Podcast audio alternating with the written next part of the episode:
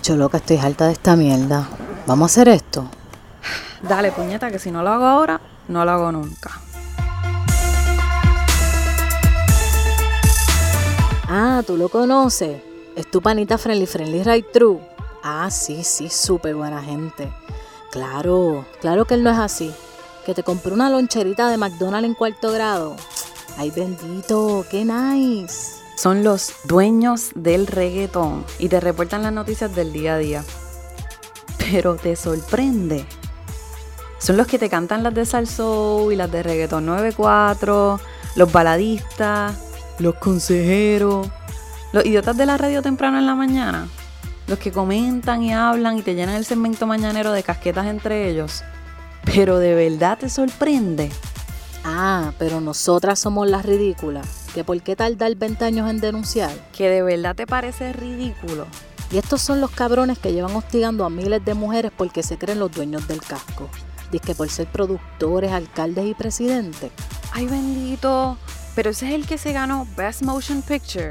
No puede ser. Ay, bendito. Pero es que él es un buen líder político. Tú sabes que tiene buena capacidad organizativa. Ay, bendito, pero es que si los de abajo se mueven, los de arriba se caen. Tú sabes. Ay, la verdad no son más que dinosaurios aprendiendo trucos nuevos. Pero para serte honesta, este es el mismo mierdero de siempre. Y a veces tienen cara de que trabajan en comedores sociales o de lo que sea. Mismo dinosaurio, truco nuevo. Pero Si ella denuncia, le caen chinche. Si ella se mueve, le cuestionan el existir. Si nos organizamos, somos las del bochinche. Porque para contar nuestras historias tenemos que tirarnos a la guerra con tanto potencial. Y estas no son palabras mías o de ella, son nuestras. A nosotras nos joden desde la propia piel. Sin embargo, somos las cabronas porque al hablar de nuestras vidas le jodemos la reputación a un agresor. Y ellos allá se la jalan con sus libretos, con sus películas, con sus reportajes, con sus poemas y noticias. Que si supuestamente a tal hora. Que si ella alega sobre tal hecho. Que si nunca se confirmó. Y así con estos cuentitos, con estas ficciones, es que nos matan. No a todas. Tal vez si fuera una actriz blanca con dinero en el banco y un traje de Versace, aunque Verona le mete bien cabrón, me harían caso y saldría en las primeras planas.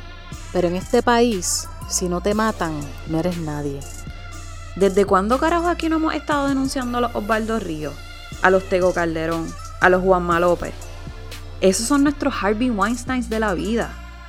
Entonces cuando lo hacen allá afuera, todo el mundo le da share. Es el trending topic del momento. Pero como somos negras, putas, pobres, lesbianas, costeras, trans, boquisucias, no valemos nada. Nos matan y van donde el cura a confesarse. Nos pican en cantitos y a veces no aparecemos. No tenemos derecho. Somos por naturaleza menos gente que las demás. ¿Qué te incomoda no te hace sentido? Que dos tipas hablando es un berrinche, pero te comen los cuentos de la lucha libre y Rey González.